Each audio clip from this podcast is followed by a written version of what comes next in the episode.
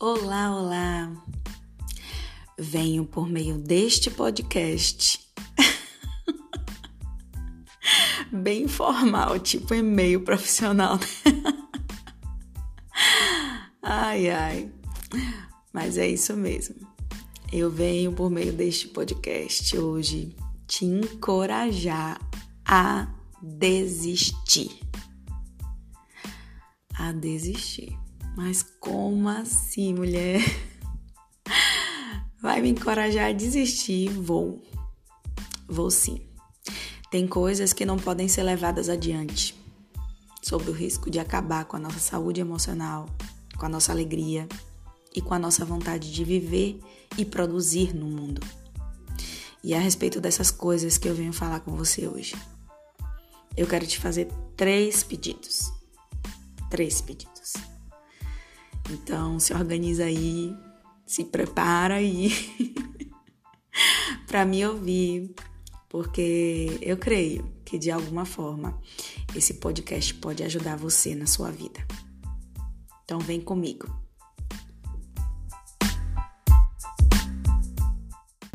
Quando eu criei esse canal aqui, um dos principais objetivos que eu tinha em mente era tentar incentivar, encorajar você a que você pudesse viver uma vida mais efetiva possível.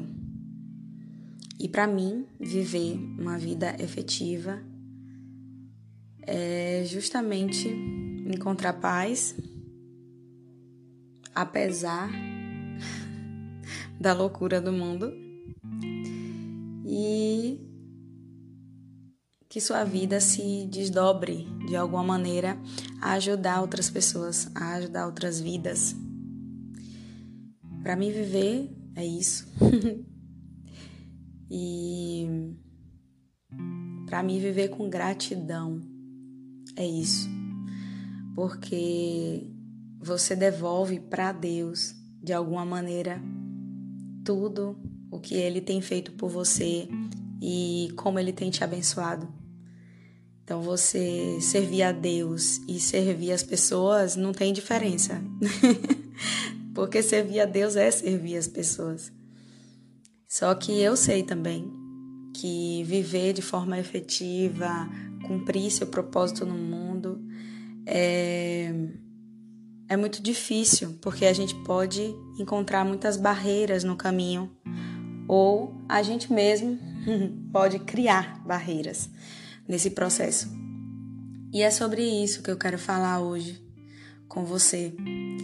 É sobre essas barreiras que às vezes a gente cria, às vezes é, somos condicionados a pensar dessa maneira ou agir dessa maneira, mas a gente precisa vencer para poder viver, para poder abençoar vidas, para poder cumprir nosso propósito. E eu te falei na introdução que eu ia fazer três pedidos a você e eu vou começar agora fazendo o primeiro pedido que começa com a palavra desista. então, desista de agradar a todo mundo. E eu espero que esse pedido faça muito sentido para você. Porque, primeiro de tudo, é inútil esse desejo de agradar todas as pessoas. Por mais esforço que você faça, por mais que você se desdobre, você nunca vai conseguir unanimidade.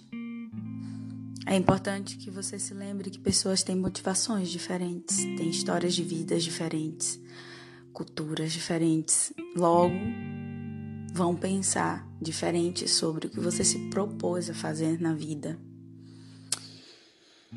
Enquanto tem gente que vai te achar o máximo, vai te aplaudir, vai ter gente que vai te achar um porre, um saco. E eu sei, eu corro esse risco aqui também. Mas eu entendo também que isso é natural. Hoje eu entendo. porque eu entendi que isso não pode direcionar as minhas atitudes ou não pode impedir que eu faça algo ou deixe de fazer algo que seja extremamente importante para as pessoas e para mim também.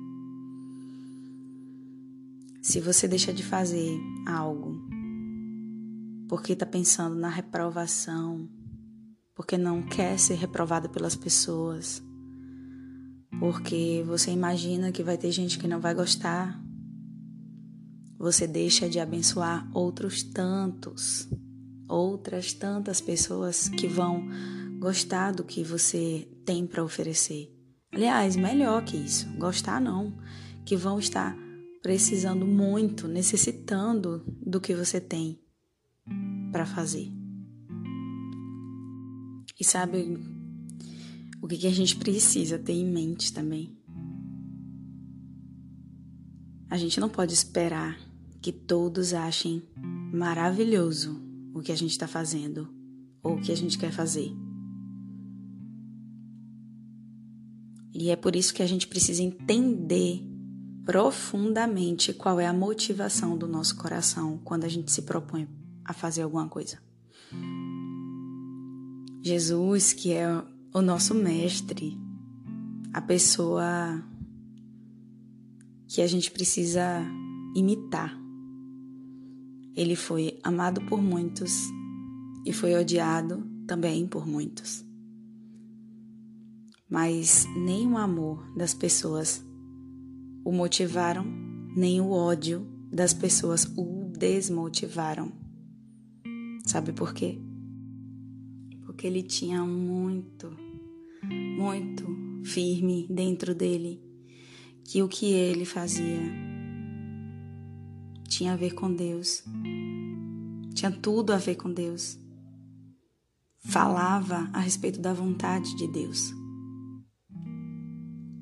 Tem um fato interessante que é relatado lá em João, capítulo 4, que conta a história que Jesus sentiu sede e aí foi em direção ao poço para beber água e lá, lá tinha uma mulher, né? retirando água do poço. E ele pediu água e ela ofereceu. E daí ele começou a conversar com essa mulher, inclusive coisas é, assim a respeito da vida pessoal dela. E os discípulos, quando se aproximaram e que viram que Jesus estava conversando com ela, se escandalizaram. Primeiro, porque naquela época não era de boa fama um homem ficar conversando sozinho com a mulher. Depois, porque aquela mulher não era uma mulher qualquer, ela, é, ela era uma samaritana. Ela era uma cidadã de Samaria. E as pessoas tinham muito preconceito contra os samaritanos, porque a história conta que os samaritanos misturaram as culturas e se tornaram impuros porque no decorrer do tempo passaram a adorar outros deuses além do nosso Deus Criador, né? Então, ninguém queria ser comparado a um samaritano, muito menos ser visto falando com um samaritano. E aí os discípulos viram, com certeza pensaram algumas coisas, mas ninguém disse nada. E daí eles foram caminhando e aí convidaram Jesus para comer. E como Jesus ele conhecia os corações, aproveitou para dizer uma frase importantíssima, que se a gente for olhar fora do contexto, é, a gente não vai entender, mas, mas a gente precisa entender o contexto para poder saber o porquê, qual foi a intenção de Jesus quando ele disse isso.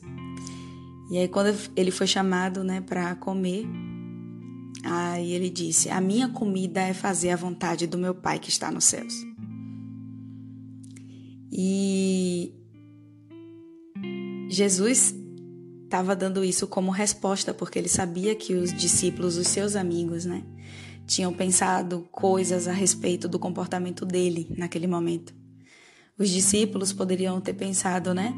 Nossa, a gente segue, a gente segue ele, ele com esse tipo de comportamento, ou sei lá, qualquer outra coisa pode ter passado na cabeça deles e Jesus ele foi direto ao ponto. A minha comida é fazer a vontade do meu pai, do meu pai que está nos céus.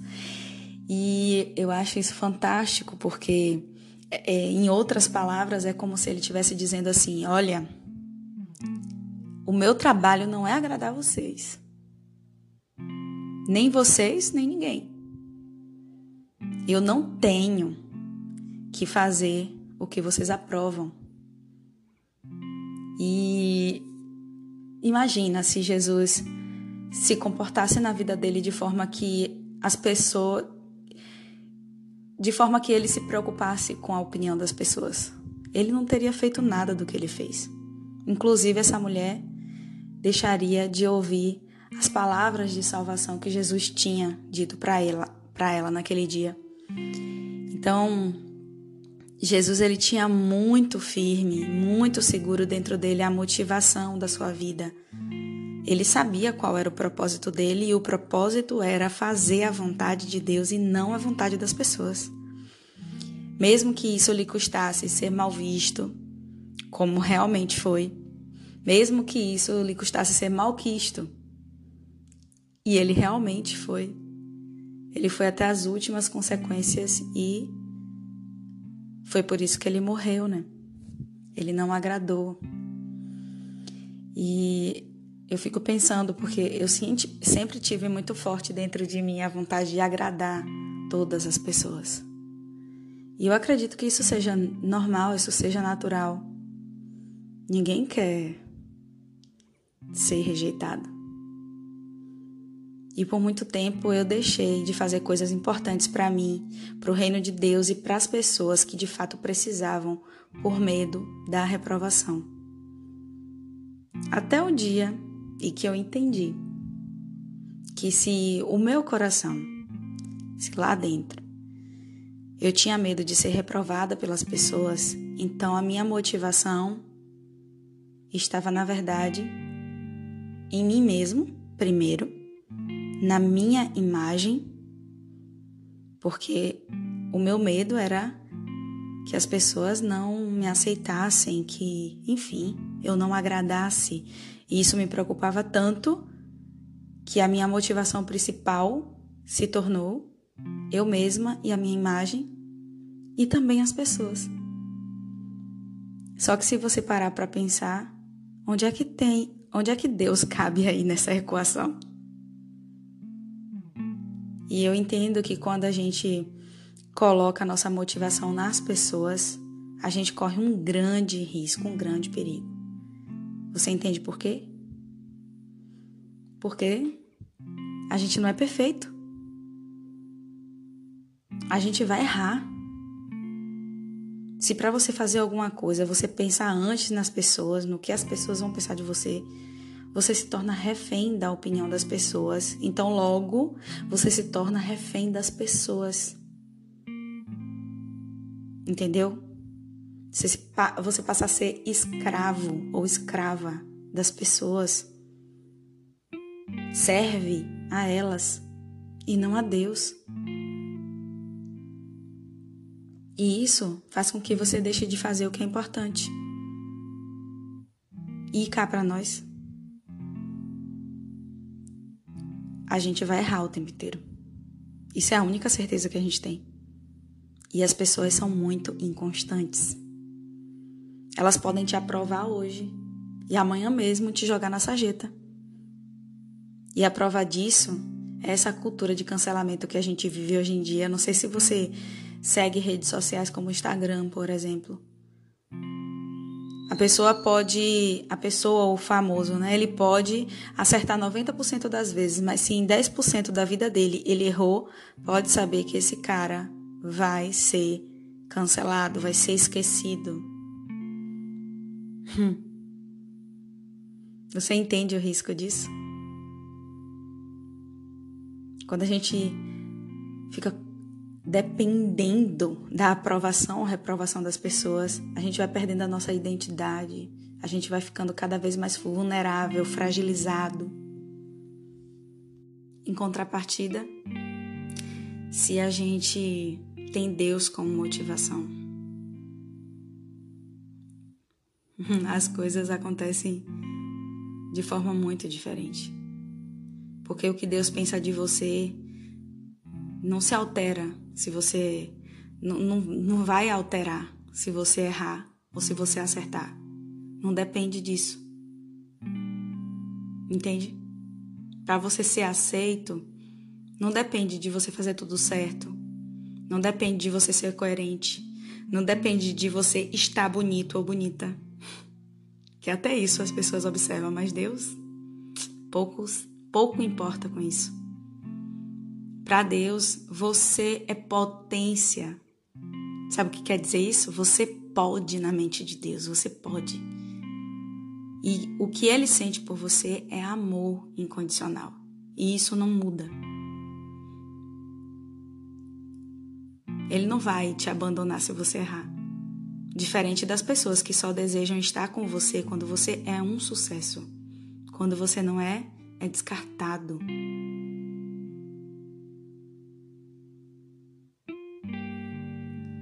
E outra questão.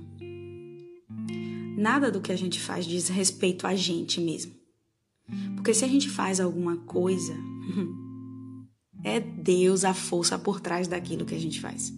Deus é a força motriz por trás de todas essas coisas que são feitas no mundo. Não se engane achando que você tem capacidade para fazer alguma coisa e por você mesmo, a gente não tem a gente não tem substância na gente mesmo. É Deus que é o provedor de todas as coisas, inclusive da sua capacidade e da minha.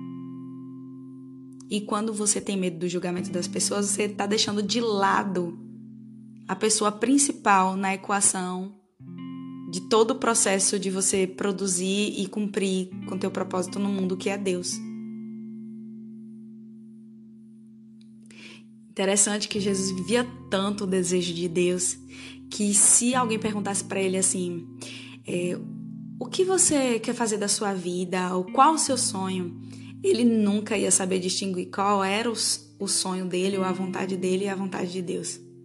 Porque a vontade de Jesus e a vontade de Deus se misturavam tanto que não dava para separar. É igual água e álcool. Tenta aí misturar e depois tentar separar a água e o álcool. Assim era a vontade de Deus e a vontade de Jesus.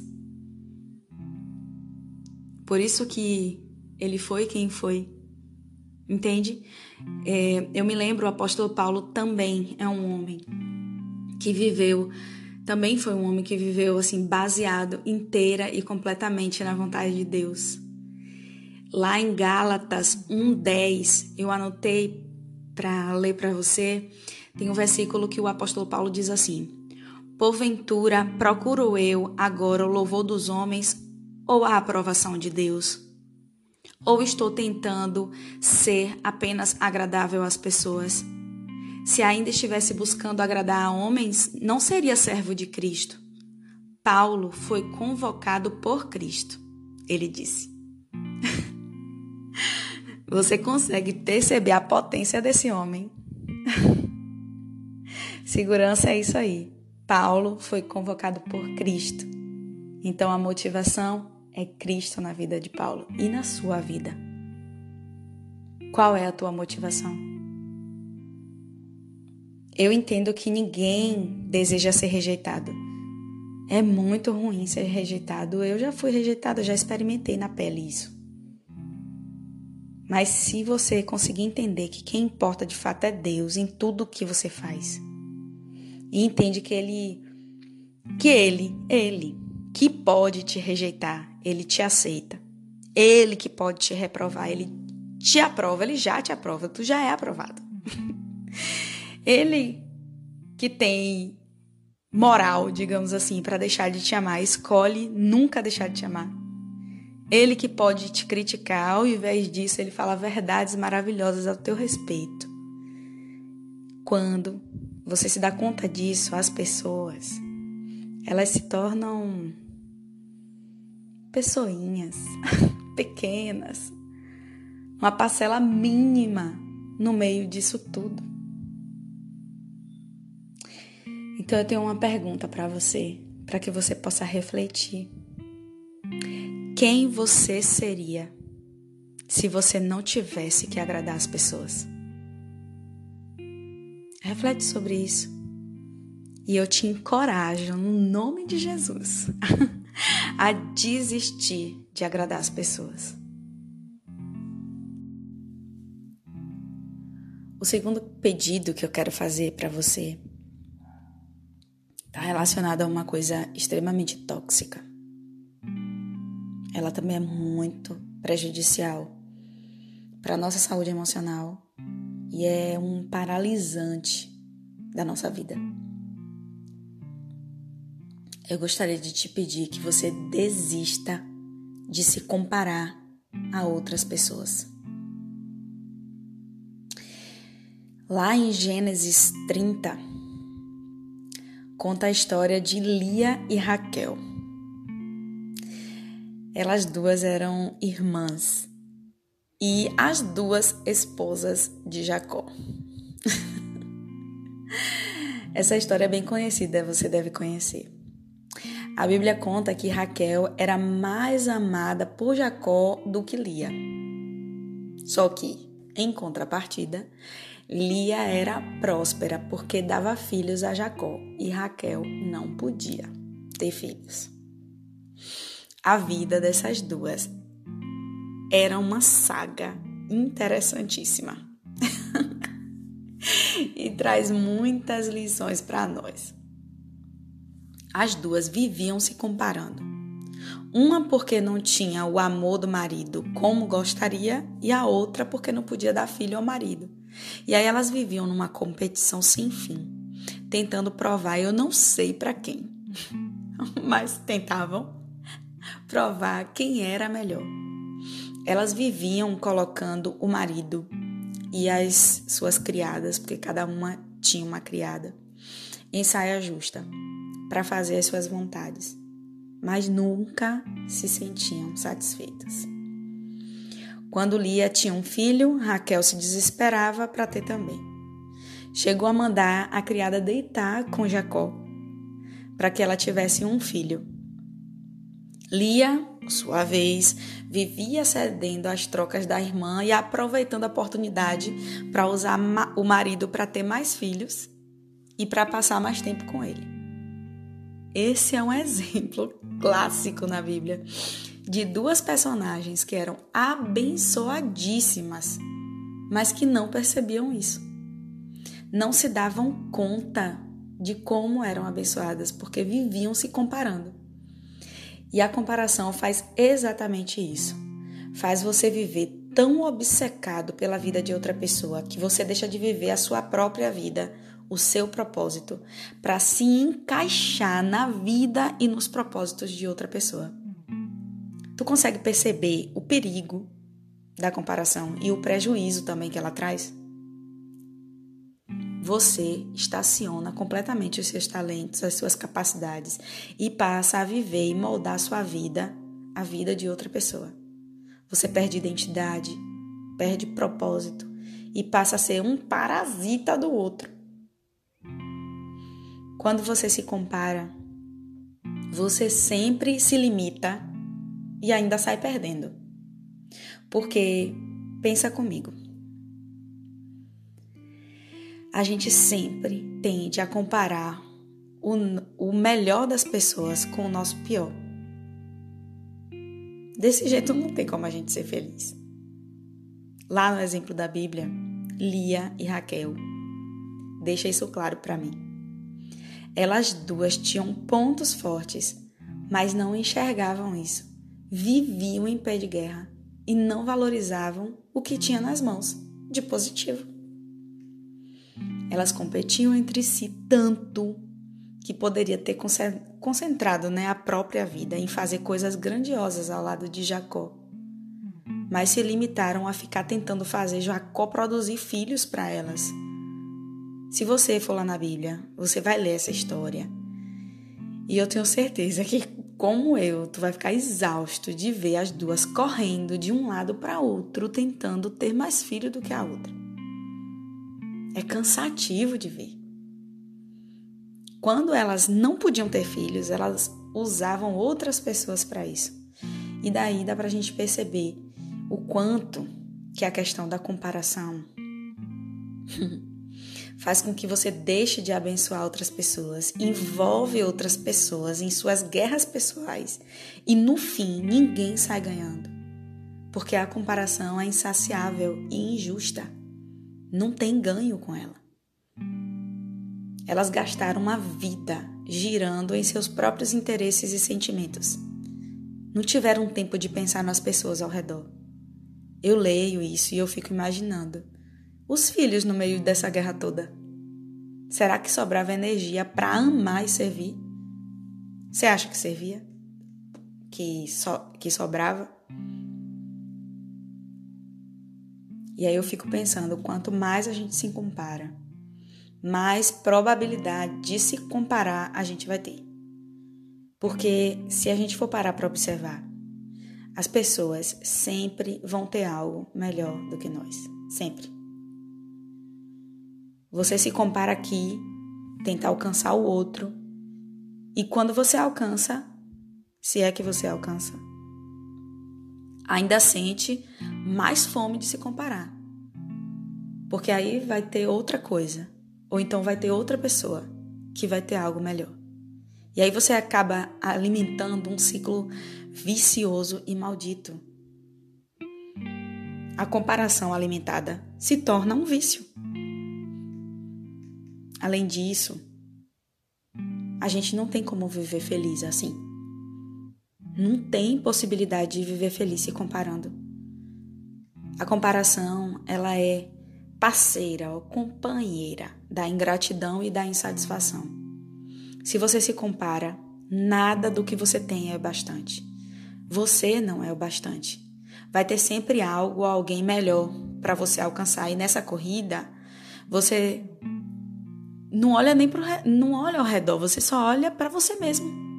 Não dá tempo de você apreciar o que você tem, nem o que você é. Você não consegue enxergar. Porque afinal de contas você está tão envolvido com a comparação, tão anestesiado que não percebe as bênçãos que você já tem, as bênçãos de Deus. Eu vivi assim por muitos anos, muitos. Até que eu me dei conta de que a comparação era só um, um fiozinho, um fiozinho de uma coisa muito maior, que é a inveja. Ainda hoje eu luto contra isso. Porque não é fácil viver sem se comparar, não. Não é mesmo. E ainda mais nesse mundo de pessoas aparentemente perfeitas. A gente olha e diz assim: Meu Deus do céu, como ela consegue fazer isso? Meu Deus do céu, como é que ele consegue viver viver tudo e ainda consegue fazer isso? Eu mesmo pergunto sempre, mas aí eu preciso voltar a essas verdades, eu preciso recorrer a essas verdades para eu encontrar equilíbrio porque a inveja ela é uma assediadora nata por natureza, ela é uma assediadora. Você sempre vai estar sendo tentado a se comparar, a sentir inveja das pessoas. Mas é possível vencer isso. Quando eu me dei conta de que a inveja estava minando a minha alegria, a minha força, e eu percebi que, que cheguei até ela justamente por meio da comparação, eu precisei quebrar imediatamente esse ciclo por meio de um antídoto da comparação e da inveja, que parece simples, muito simples, mas é muito poderoso, que é a gratidão. Ser grato significa dizer: eu tenho o que eu preciso, ou melhor, eu tenho mais do que eu preciso. E eu tenho uma pergunta de reflexão para você. Quão satisfeito, quão grato e quão produtivo você seria se você parasse de se comparar com os outros? Como você seria se você não se comparasse? Quantas coisas você já teria feito se a comparação não te freasse. Você pode ter aí dentro do seu coração um sonho ou um projeto para realizar, mas não fez isso ainda porque fica pensando: ah, mas Fulano ou Fulana já faz isso melhor do que eu. Eu não sou tão boa ou tão bom quanto Fulano, Fulana. Fulano conhece mais pessoas do que eu, é mais influente. Ah, não, ele tem mais dinheiro do que eu minha gente. escuta aqui. No nome de Jesus, tu escuta aqui. Existem pessoas que só serão alcançadas se você fizer. Se você fizer. O mundo é grande, amado, amada. Você tem uma personalidade única, talentos únicos, uma forma única de se comunicar com o mundo uma forma única de fazer as coisas e que está relacionada à sua história de vida, que é muito particular e única. Fulano, o que está fazendo, de repente teve a mesma ideia que você, ele lá é único também, é, tem outra forma, tem outra dinâmica. Alguém no mundo vai se identificar com você e com o que você faz. Fulano lá pode fazer a mesma coisa, mas não vai ser do mesmo jeito que você faz. E isso é o teu diferencial. Alguém único produz coisas de um jeito único. Eu me comunico aqui no podcast de uma maneira, mas existem milhões, milhares de outras pessoas que se comunicam de uma forma completamente diferente da minha. E às vezes falando do mesmo assunto. Sabe o que, é que isso significa? É a multiforme graça de Deus se materializando na gente. isso é magnífico, isso é maravilhoso. Se você permitir que a comparação domine você, você vai deixar de impactar as pessoas. Você vai deixar de abençoar as pessoas. As pessoas vão as pessoas não vão ser abençoadas por meio de você. E a verdade por trás da comparação, assim como por trás da vontade de agradar os outros, é que existe aí, e a gente não percebe, um egoísmo nos dominando. Porque quando a gente deixa de servir por causa da comparação, ou porque ou por causa do que as pessoas vão pensar da gente, a gente está pensando em nós mesmos. E em como não seremos bons o bastante. E aí a gente esquece de pensar nos outros. E esquece de focar no que Deus diz sobre nós e pensa sobre nós. Então isso é muito sério.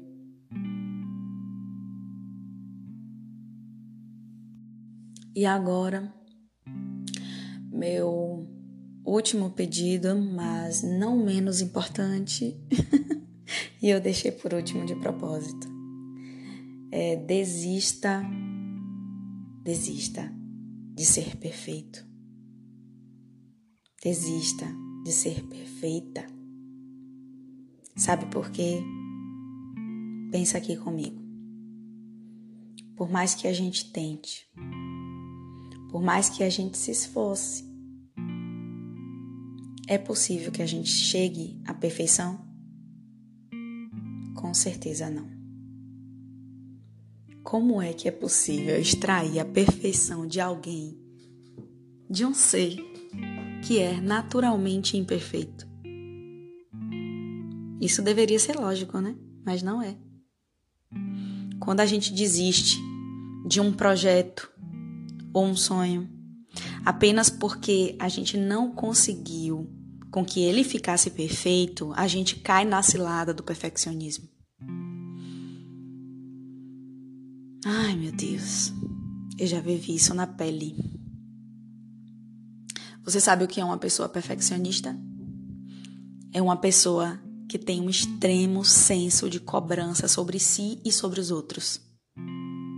Ela acredita que isso é positivo, porque afinal de contas, Afinal, ela não se conforma com pouco. Isso é bom. Ah, eu tô sempre procurando melhorar. Isso é maravilhoso, não é? Hum. Só que existe uma pequena diferença entre uma pessoa que deseja sempre melhorar, se aprimorar, e uma pessoa perfeccionista. O perfeccionismo, ele. Eu vou te dar um exemplo. Ele não anda assim, degrau por degrau, até chegar ao degrau de melhor, não. O perfeccionismo, ele.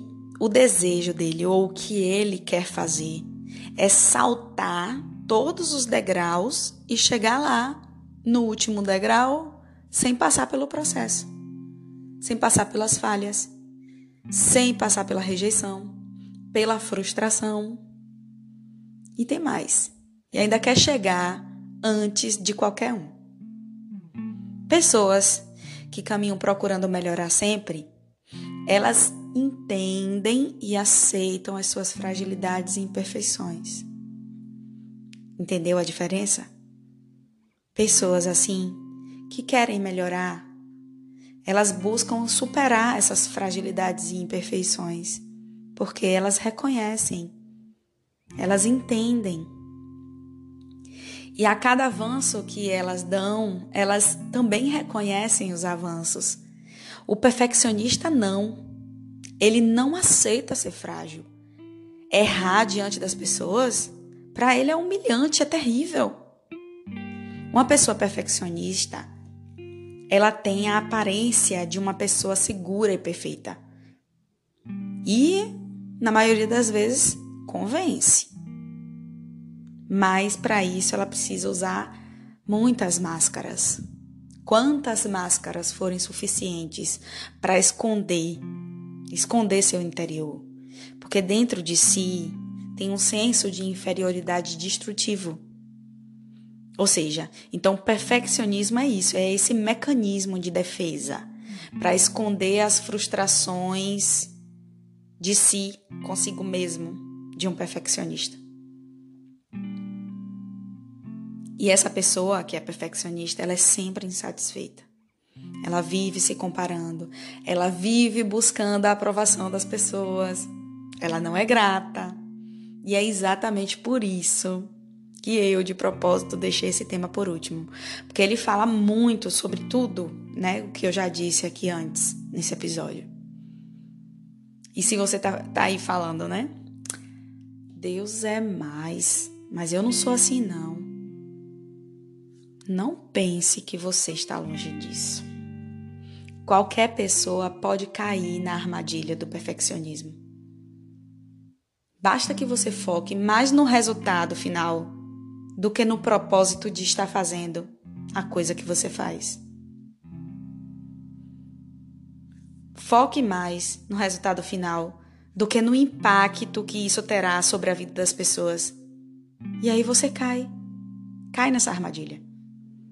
Por isso, quando no processo você sentir que está se perdendo, para tudo para tudo e se pergunta: qual é o propósito disso tudo? Por que, que eu estou fazendo isso? E se a resposta que vier na tua cabeça for ajudar as pessoas ou servir a Deus, que no fundo ajudar pessoas e servir a Deus é a mesma coisa, aí você continua. Mesmo que o resultado não saia muito bem como você planejou ou muito bem como você esperava. A pessoa que é perfeccionista, ela não admite erros e falhas. Tem dificuldades para aceitar que errou, não consegue aprender com isso, porque não vê o erro como algo construtivo, como algo bom, mas como uma derrota, uma vergonha. O perfeccionista também não reconhece um avanço, ele é insaciável. Nada é o bastante. Nenhuma evolução que faça é o suficiente. Ele é um carrasco terrível de si e dos outros também. Dos outros também.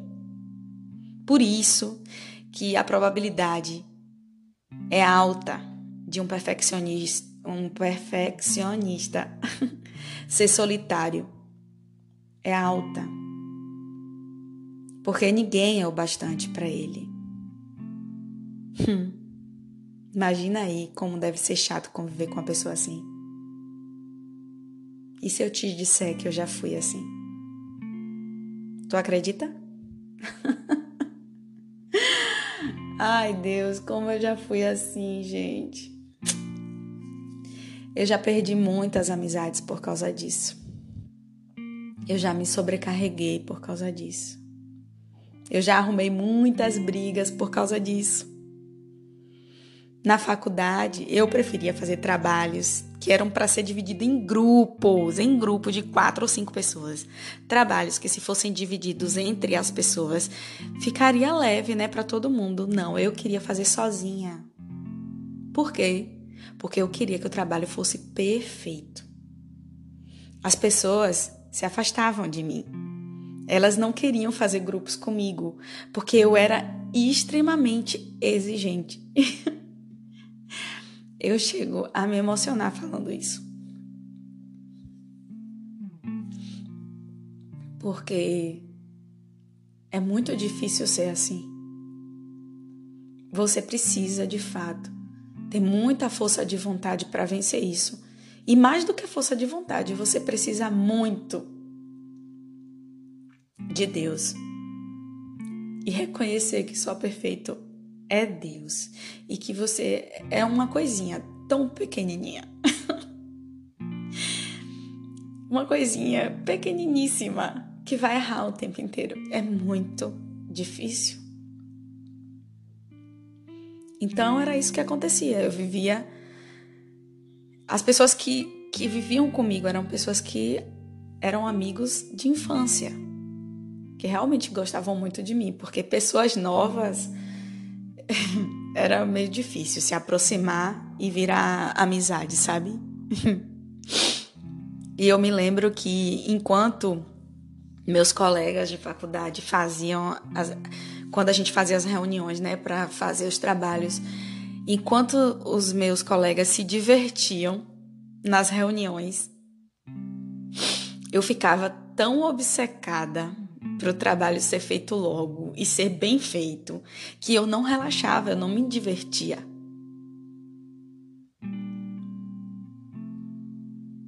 Hum.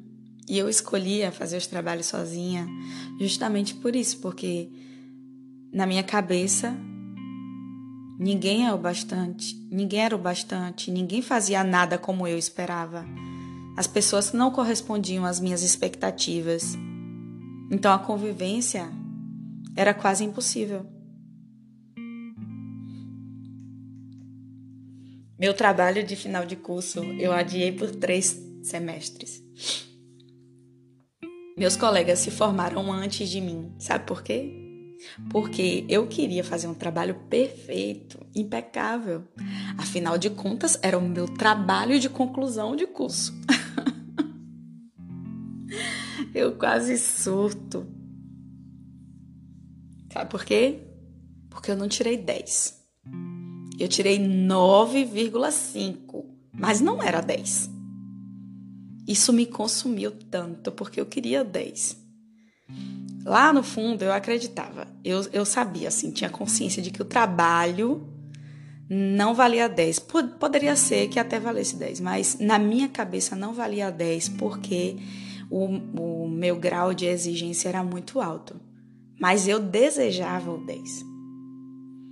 E quando isso não aconteceu, eu quase surtei. Isso me paralisou por anos. Eu poderia ter feito mestrado e seguir carreira acadêmica, mas eu não consegui lidar com o fato de não ser perfeita e eu nem tentei. Eu só não me arrependo por isso. Porque hoje eu sei que não era realmente a carreira, a carreira acadêmica que eu queria, entendeu? Mas por muitos anos isso me frustrou bastante. Tudo porque por causa da droga do perfeccionismo. Perfeito, meus amigos. Só há um que é Deus. Ser humano é tudo falho.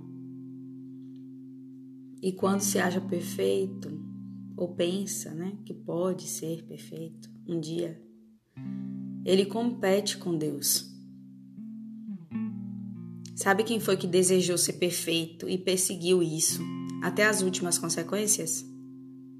Foi o diabo. Ele disse para si mesmo: Eu sou perfeito, eu sou Deus. Porque o perfeccionismo tem como pai o orgulho. O orgulho impede você que você revele suas imperfeições para os outros. O orgulho impede que você se mostre como você verdadeiramente é. O orgulho impede que você se aceite como você é, falho, igual a todo mundo. Sabe, Jesus contou uma parábola uma vez para os discípulos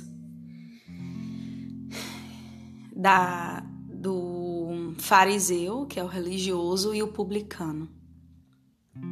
E ele disse que esses dois homens entraram no templo e aí diz que o religioso fariseu foi até lá perto do altar e começava a falar. Senhor, muito obrigada porque não sou igual aos pecadores. Eu não sou como os adúlteros, eu não sou como esse publicano. E aí Jesus conta, né, como foi a oração, mas o tempo todo ele se orgulhando de si mesmo e do seu caráter, né? Do seu caráter impecável e perfeito. E Jesus conta que o, o publicano de longe não conseguia nem olhar para o céu, que olhava para o chão com muita vergonha e batia no peito também orando. E naquele tempo, bater no peito significava bater no peito era um sinal de de arrependimento, de de reconhecimento, sabe? De fraqueza, bater no peito. E aí ele batia no peito e dizia: pedia perdão ao Senhor pelas suas falhas e pelos seus erros. E aí Jesus diz assim: este, estes dois homens oravam. Um orava de si para si mesmo, porque exaltava suas próprias virtudes, as suas atitudes de perfeição. Já o outro reconhecia, se reconhecia como falho, como pequeno, enfim. E Jesus demonstra que Deus sequer ouviu a oração do homem que se orgulhava de suas atitudes perfeitas. Já aquele que batia no peito como sinal de humilhação, Jesus disse que ele saiu de lá justificado. E a lição que Jesus traz a partir dessa história, dessa parábola, é que a quem mesmo se exalta será humilhado, ou quem busca a exaltação de si mesmo será humilhado. Mas aquele que reconhece, se reconhece pequeno e falho e aceita a sua imperfeição e fragilidade. Ele sim é justificado e alcança a Deus, é ouvido por Deus. Então é isso, com o perfeccionismo máximo que você vai conseguir na vida real que a gente vive hoje, são seguidores no Instagram. Pessoas que digam assim: Uau, nossa, como ele é perfeito. Mas tocar outras almas, tocar outros corações, criar empatia, criar vínculo e relacionamento. Você só cria sendo real, mostrando e admitindo seus defeitos. Eu, eu preciso confessar que Disponibilizar toda semana um novo episódio nesse podcast aqui tem sido um exercício importantíssimo para mim. Porque em outro momento da minha vida eu jamais conseguiria fazer o que eu faço hoje. Tudo ia ter que estar tá perfeito, dentro dos parâmetros perfeitos, com os materiais perfeitos, com a sonorização perfeita. Ai, sem nenhum erro ortográfico, com nenhuma falha de voz. Meu Deus, Jesus, chega a ser cansativo só pensar nisso. Eu já me canso. Seria um desgaste terrível e no fim das contas, eu não estaria satisfeita e não publicaria o podcast. Hoje eu tenho, eu não tenho, aliás, um equipamento excelente. Eu erro muitas vezes. Às vezes eu erro os plurais das palavras, por exemplo, quando eu estou gravando. O som não sai exatamente puro como eu gostaria. Eu tenho criança em casa, às vezes sai uma voz de Miguel, uma campainha que toca, um, enfim. Mas mesmo assim, é o meu possível hoje. E eu quero te encorajar a isso. Que você substitua, que você troque o perfeito pelo possível. Quando você começar a pensar assim, ah, mas não está perfeito, troque isso, troque essa mentalidade por está possível. Porque o seu possível é o seu melhor. E isso tem que bastar. Hoje eu não tenho mais compromisso com a perfeição. Meu compromisso é com Deus e com as pessoas que me ouvem. Porque no fim, o nosso melhor é aquilo, como eu já falei, que, que é possível fazer naquele momento, com aquelas condições que você tinha naquele momento. Eu confesso que eu solto o podcast e eu não tenho coragem de voltar depois e ouvir novamente. Sério. Porque eu sei que se eu ouvir, cada vez que eu ouvir, eu vou encontrar um erro e eu vou me sentir desmotivada. Então não é fácil, não é nada fácil lutar contra a perfeição. Mas é possível. E só é possível dando a cara tapa, estando disposto a ouvir as críticas e a ser rejeitado. Só é possível vencer o desejo pela perfeição sendo vulnerável. Sem isso, é impossível e vale a pena. Vale a pena. As pessoas que falam para mim, que ouviram, que foram abençoadas, que foram ajudadas, cria no meu coração uma alegria, só Deus sabe. Uma alegria sem fim. Mesmo que no fundo eu diga, mas não estava perfeito, mas a satisfação daquele possível ter sido, ter gerado algo de importante no coração, no seu coração aí, que está ouvindo, me ouvindo agora.